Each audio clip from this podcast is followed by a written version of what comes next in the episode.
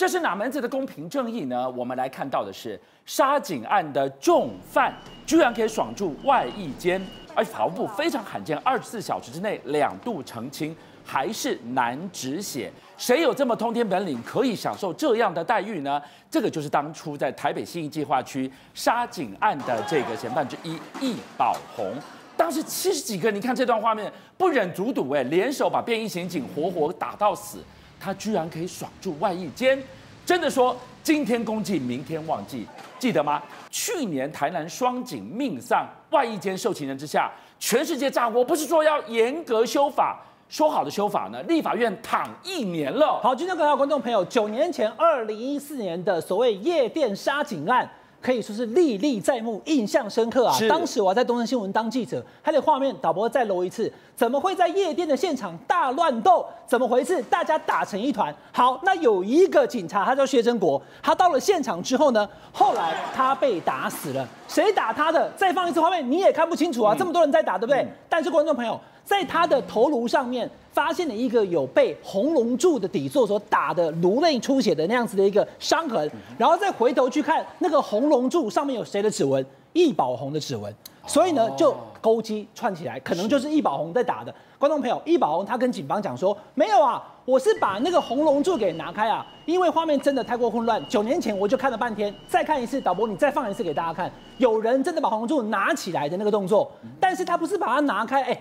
俊相哥，他往人群里面去了。你以为现在是老先生要上公车，有东西挡到你，把它移开吗？对，他说我是去把那个红龙柱给移开。但易宝红他最后还是被判了九年，因为呢，他的这个现场有摸到红龙柱的指纹，对，而且薛振国身上的致命伤就是红龙柱打出来的，他又碰了红龙柱，又没有其他人了，所以呢，最后他就被判了九年。观众朋友，我把这个过程跟大家说清楚，所以易宝红他就是杀警案的重嫌。但他一开始的时候还跟大家讲说，哎，你知道我妈妈是谁？他妈是个资深资深的女星啊，哈，所以说你不可以压我。一开始套都很嚣张，但后来呢，他被判了重罪之后呢，这个事情就过去了。但没想到，观众朋友、俊亮哥，你们还记得去年八月时候台南出现杀警案吗？我不会忘记，太痛了。台南杀警案的也是这个服外役间的人，他跑出去偷机车，是机车失窃，来来来，动动腰，我跑去现场一看，居然就被给这个外衣间服刑过程当中御驾未归的人给杀了。所以去年八月，后来九月，全民激愤，大家都讲说不可以让外衣间有重大刑犯，是沙井暴力都不可以，对不对？是。好，那两个串起来，这个事情不是基层员警讲，我还真不知道。嗯。易宝红居然他也在服外衣间，嗯、基层的员警讲说，哎，那我们学长是怎样？是白死了是不是？怎么连易宝红这种杀警的重大暴力犯，对，他都可以服外役监？那回过头来一看，他发现说，好，来，观众朋友，刚刚这个俊相哥讲说，法务部两次解释，对不对？嗯、第一次解释什么？他说没有啦，那个易宝红哈是在去年的三月的时候他就服外役监了。嗯嗯嗯、可是去年台南沙井案是几月？八月。八月。哦，所以高博管的阿里是八八呀，专打情不打情不打懒，专打不长眼。去年八月之后你不会回头再看，对，有重大事你不能让他服了嘛？你虽然是三月就服外役监，可是八月发生事情之后，你整个法务部都不会去，矫正署都不会去看吗？嗯、这是第一个。第二个，事情发生之后。郭台铭炮轰，侯友宜炮轰，柯文哲也说不合理。以后连赖清德都跳进来，连赖清德都炮轰，赖清德都没掉，赖清德蛮会算呢。这个时候呢，法务部再跟大家解释哈，蔡清祥部长跑来讲说没有啦，是这样哈，我们本来就有一个要来修正这个外衣间条例，所有性侵、家暴、逃脱、累犯、撤销假释者都不可以服外衣间。但你话讲完，那这个修法你现在目前怎么样？他说啊，很。这个躺在立法院，立法院没有过，没有办法，法务部无能为力啊。讲完这个话之后，大家更生气了。法务部无能为力，那民进党的立委现在在立法院是过半了。预算法案，民进党实质过半六十三席以上，什么法案不能过，什么法案不能审？是你为什么到现在已经拖了整整快要一年的时间了？要不是基层员警讲到易宝鸿这个案子，谁会知道居然去年讲的事情，去年公祭。明天忘记就是这样子，让大家非常生气。代表你去年八月双井案的时候，你的谴责都是演了一场戏，杜悠悠之口而已嘛，没有你过不了的，只有你不想过。而且让人家拳头更硬的是，就算根据蔡清祥的说法，修完法的时候，这些人我就是没有看到哪一个叫做杀人犯不能住进外衣间。也就是说，你修完法杀了人，你还是可以去外衣间的。所以话说过来，就是这个易宝红，他真的是根据规定。杀人的人是可以的，是，但是呢，包含其他像是这个性侵、家暴是不可以外遇间的，嗯、但杀人却可以，所以这个法是不是该讨论一下要修一修了？可是观众朋友，这个法其实在二零二零年曾经修过，他修过他曾经修过，他曾经。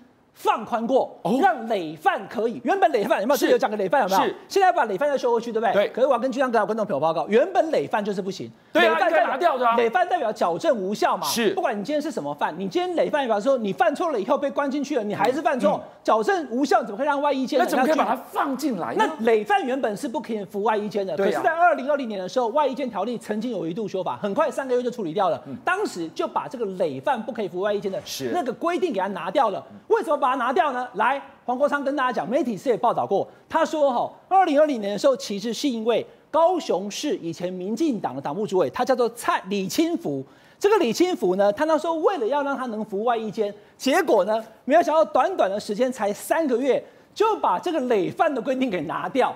让这个李清福可以服外役监，然后呢，你今天想要让李清福，那当然民进党会讲说没有，我们就是一个通例性的，没有特例啊。可是观众朋友，你要知道李清福哦，他以前在高雄可以说是陈菊非常关系好的地方党部主委，当然他是名将人士，这没有问题。可是你今天在服外役监的时候还可以出来，好不好？看陈菊的英雄，在后面有几个背影，我们看不出来他是谁啊。高雄文员那么熟，可是他们上面他们那个黑色 T 恤上面都写什么？二零二零台湾，看起来也是跟党务相关的人士，所以。当时为了李清福，你可以把累犯两个字这个规定给拿掉，三个月时间。现在杀警案去年八月发生，九月说要修法。观众朋友，今天都已经七月了呢，是一个各位几年呢？是，要不是今天出了这个易宝红事件，谁在讨论？谁会知道？原来都是说一套做一套，根本没有在执行。宇轩听到这个地方，哎，拳头都硬了呢。对，所以我来解释一下，因为这个易宝红他是从这个二零二二三月二十五号，嗯，哦就已经参加外役监。但大家可能光听这三个字还不没有办法理解，说这个当中的实质内涵到底有多爽。我现在介绍给大家看嘛。来，我们现在这一张里面上面来，我先看到这个，这个是易宝红在二零二二年八月十五号的贴文。对，哦，他写什么？准备收假了，帮忙做个工商文。你说哇呀，这么这么有正义感，哇呀，这个放假还不外乎要这个做工商，然后刺激商业生产。没有，他贴文是什么？叉叉传播娱乐，一个人孤单寂寞觉得冷。哇塞，你是服役的人，你还可以这样子在那边 po 这种文呐、啊？所以他演哪一出？我都讲了嘛，他还在做这种从事八大的行业嘛，还在帮朋友宣传嘛。大家知道一件事情呢、欸，外役间最重要的概念叫什么？叫做更生、矫正、恢复社会。所以难不成让一宝鸿这种人恢复社会之后，他连在外衣间都会进行这样宣传？嗯、那你觉得他出社之后会做什么样的工作？难不成又继续混黑道，又继续从事八大吗？下面的文章就太夸张了，我不继续念。好，那你说没关系，算了。他除了之外，他还做了什么？哎、欸，练习写毛笔，来这个看一下，就是这个写毛笔总可以了吧？他还在下面写什么？练心，哎、就是我们看到荧幕这个镜头影片，你看哦，烫把腿，就是上半身还没穿，然后呢，用这个毛笔运这个墨汁呢，慢慢的这样写。但问题是什么？问题他是犯人呐、啊。一个犯人，然后在外衣间也没有从事工作，结果在练心。最扯的是什么？他还在底下留言写说：“我手挥毫的叫做山水，但我背上也有山水啊。”还在炫耀他的刺青啊！重点我跟你讲，这个是法，这个不是法务部抛出来的公版，说矫正教育多成功，是他自己在那边打卡逞英雄哎、欸。对，好，那这个俊良哥讲一个重点，我们刚刚讲到的这些文章，通通都是在手机上，他的 Facebook，他还有 Instagram。通通常常在抛 po 文啊，甚至这 po 文的频率都比我还长啊，因为我没什么在 po 文啊。所以说有这种外役监啊，好，那时候没关系，接下来继续看下去更扯什么？来，这个是在 IG 上 Instagram，来各位看到什么？他在唱歌啊。而且这也一样啊，是二零二二年的、啊。他现在不是在服役期间吗？对啊，还不忘泼个爱心在脸上啊，好害羞，小害羞。哎呀，还跟这个一个正妹一起打卡唱歌，三个字说要喝一波啊！我的天哪！各位，这是我们的外衣间呐。好，那你说没关系，这是他放假的行为，因为外衣间呢本来就有一个月固定可以出去，可以探亲，是可以见妈妈。他也有 po 他跟他妈妈的合照，嗯、甚至呢还可以周休二日，就是周末都不用工作，但。各位，这是他服役的外衣间，在台东啊，叫武林外衣间，它最有名是什么？它叫做欧式的外衣间。各位，这住的都比我家还豪华，这堪比所谓豪华农舍都没这么豪华，欧式风格。而且它最为有名的是什么？它叫做咖啡厅。所以呢，许多包括网美啊，甚至一般的民众啊，都会前去观光旅游、打卡拍照。包括呢就连我们的同业，哎，为了看到也有人去那边旅游玩过，去那边打卡拍照过。他在这么优质的环境工作啊，最后跟各位讲，你以为这样够爽了吗？没有，他在外役间来，这是相关的受刑人办法，他只要工作一天，如果说他是符合所谓的一级受刑人的话，各位你知道他可以抵多少天吗？一个月可以抵十六天，这么爽，所以他在那边在一天工作工作一天，对不对？就可以等于一点五天到一点六天的刑期。所以呢，他或许呢原本是九年的刑期，但他只要在外役监待的越久，就越赚，服的刑期就越少。好，杨明，今天的这一题你一定特别特别有感啊！外衣间里面，其实他当然刚刚这个宇轩也有提到。他有几个特权，就是说跟一般的受刑人不一样，所以很多哦，这个他们讲说权贵啊，或者是这些所谓的贪污犯啊，他们都特别喜欢哦去申请外役监。为什么？第一个，按照你服服刑的可能剩余的刑期啊，包括你的编辑等等哦，每三个月到一个月不等，就是你是每三个月回去一次，还是每个月回去一次？那其实老实说，这个是叫那个那个那个名称叫做返家探视，理论上你只能在家。可是呢，很多人就把它当放假嘛，然后呢，所以呢，还可以出去玩的啦。像刚刚讲到那个李清福，他还曾经在这个 受刑人的期间，跟这个民进党的这些党公职人员席开一大桌合照。是，哎，对，所以我说，像这样的一个一个好，原本是要让一些受刑人朝向正面，就是说我在监狱里面表现好，我才能遴选进外一间，得到比较好的福利。最后可能变成一些特权分子的。这个这个弊病呢，我觉得这是修法的问题。但修法去年，哎，你知道去年九月，行政院把这个修法版本送到这个这个立法院的时候，柯建铭、民进党的党团总召、行政院他们都说优先法案，哦，结果呢，去年十月排进委员会审一次，去考察一下，十二月再排一下，哦，最后没有过。现在法案连委员会初审都还没过，那你就是哪门子优先呢？你而且他们的原因是什么？说哦，因为委员的这个版本有二十多个，太多了，不都不一样，他们就把这个法案全部念完一遍，哦，等法务部整合完意见再来处理。结果你看现在烧起来了，马上又要说下个会期赶快处理，到底是谁在拖？好，佩君到底谁在拖啊？这个题目我觉得最直观的社会感受之外，外役监。第一个问题，大家会问谁可以去？第二个问题是去了在干嘛？纪律到底是什么？那理论上，外役间大家知道，请假跟当兵请假是很累，当兵放假很类似。回应报道时间是不容含扣，超过时间就是记录通报惩处，再超过一定时间就是逃兵逃犯。但因为你逃避了法律给你的义务跟责任嘛，那大家记得上一次外役间的话题，我们讨论的很热烈是什么时候？是外役间的人跑掉了，犯案了。可是，一开始当时法务部说什么？这是连逃犯都不敢讲啊，玩一些文字游戏，非常有总统府当年坚持私烟案不是走私，而是超买的风格。所以，民进党从这个执政以来，一直告诉大家说要改革司法，但是其实只在关键的时刻，在他们想要的时候改革。什么时候改？刚刚前面讨论过，司法正义二零二零年小修一波，给他们觉得应该想要去外役间，但是没办法去的人，我帮你修法，开了后门可以去了。事情至此，民进党心中的司法改革已经完。完成了，但是对大家来讲，真的是这样吗？在即将蔡英文任满要离开的这个时候，大家可以回头去检视，民进党喊了这么多的重大议题，有哪几则是大家最有感的？但是真的在立法，真的在立法院修法通过了呢？好，旺哲你怎么看？哎，是啊，我觉得民进党这时候喊，其实说真的蛮不 OK 的，因为怎么讲？因为我们看一下网络这个温度计这个最新的统计哦，因为看出来为什么民进党这时候要喊，因为它已经飙升到在。七月九号已经飙升到一万七千多笔了，所以怎么样？民进党也是在看风向了。今天如果这个议题没有在网络上炸锅，民进党会喊吗？赖清德会喊吗？蔡英文今天也被问到这句话的时候，他怎么讲？他就点点头就走了，留留这个郑文灿自己下来跟大家说明说九月才会完成修法。但重点来，为什么要拖到九月呢？今天网络上已经炸锅，而第一个炸锅点是什么？大家看到学长白死了这这这一块，已经已经在网络上。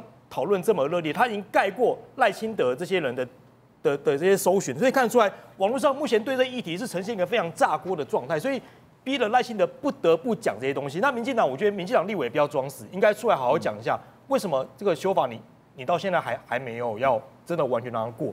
所以话说回来哦。坦白讲，这些东西就是跟民众的心理有一个期待有落差嘛，而且是非常大落差。今天我们要这些死刑犯、这些呃这些这些嫌犯要处到一个相关的处置，但是重点看起来，哎、我在里面还可以这样这样子哈打卡啦，还拍照，还可以这样这样做做这些东西，似乎比外面自己去搞找工作还过得更舒服嘛。那那会给大家一个错误观念啊。之前法务部长罗英雪有说过什么话？他为什么那时候要处决郑捷？他就说我们要给社会一个正确的观念。为什么？你今天犯错，你就要受到应得的相对的一个对待。但重点像看起来，在外役间这些人，坦白讲，我们也不要一竿子打翻所有人了。或许有些人是是真的正面改进，但是会不会有一些少数的一些案例会影响到其他人的权益？这部分是有了。所以看起来，这外役制度第一个要检讨，再来就是说，民进党修法真的比较只是喊喊而已。好事多，事情真多啊！怎么又是好事多？我们看到的，继毒莓果之后，又传出了致癌 cheese。一级致癌物已经随着干酪吃下肚，可能多达七百多公斤了。到底怎么了？观众朋友，今天大家在讨论说，哎，换作是你，你会因为这样子接二连三的出包退掉好事多的会员吗？很多人说不会。我就问了，台湾人怎么这么爱 Costco？而且每一次出包都是为在高雄的总公司出来处理。我们告诉大家，好事多的亚洲旗舰店就要在高雄开张，背后的神秘推手，居然好事多可以称霸全球。单店成绩靠的是位在高雄的这个南霸天呐！没错，这个事情太太严重了，因为在边境的这个检验当中，竟然查出在他这个油制摩佐罗拉干酪里面查出了一级致癌物，叫做环氧乙烷。乙烷，那环氧乙烷呢，在这个美国，它确实是拿有部分做这个干品的一些做所谓的杀菌，但是在台湾是零检出。就没想到一检出的不得了了，真的是有就高达一点四零七个 ppm，它是零检出哦，必须一点一点零四七，而且最可怕的事情是什么呢？已经有七百七十五公斤的这个所谓的这个甘酪呢，已经被吃到肚子里面。这是继上次这个我们说的草莓这个莓果啊，被 A 肝测出来之后呢，另外一件极为恐怖的一件事情哦。那我们要先说一下。环氧乙烷，如果你长期接触的话，确实会造成乳癌跟各式样的癌症。如果你暴露在那环境当中工作过久的话，你可能会当场晕晕倒，或者身体有极度不适。在工业上面，它只能做消毒剂，不能成为食品的添加剂。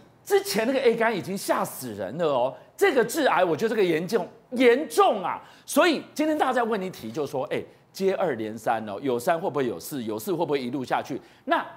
你会去退 Costco 的卡吗？哎，很多人结果的下巴掉下来，不会哎。那在网络上有讨论这件事情啊，就是说你会扣 Costco 的卡吗？大家说不行，因为呢，他的东西真的比别的便宜，而且他拿到全世界的东西。可是话说回来，你真的在跟生命赌赌博吗？因为事实上，其实很多的时候你去买东西，像最近也传出来干酪啊，罗洛一拿回来就已经这个呃就发霉了。但你好奇哦，为什么都是高雄，对不对？好，那事实上呢，这个要这件事情呢，要说一件事情是说，最近呢，好事多呢收回它四十五%果权，哎，原来好说在台湾并不是百分之百的台资，呃，美资哦，它其实有台资，那是拿出来是原来是我们高雄的大统吴家。那你知道大统百货呢，在这个以前过去这几年风风光光，后来一把火烧掉之后，其实大统的吴家就慢慢的有点坠落嘛。那现在剩下就大力呃大力的百货跟这个所谓的 Dollars 这个我们说超市，那这件事情到底背后怎么回事呢？要特别谈一件事哦，最近在这个众所瞩目的事情是。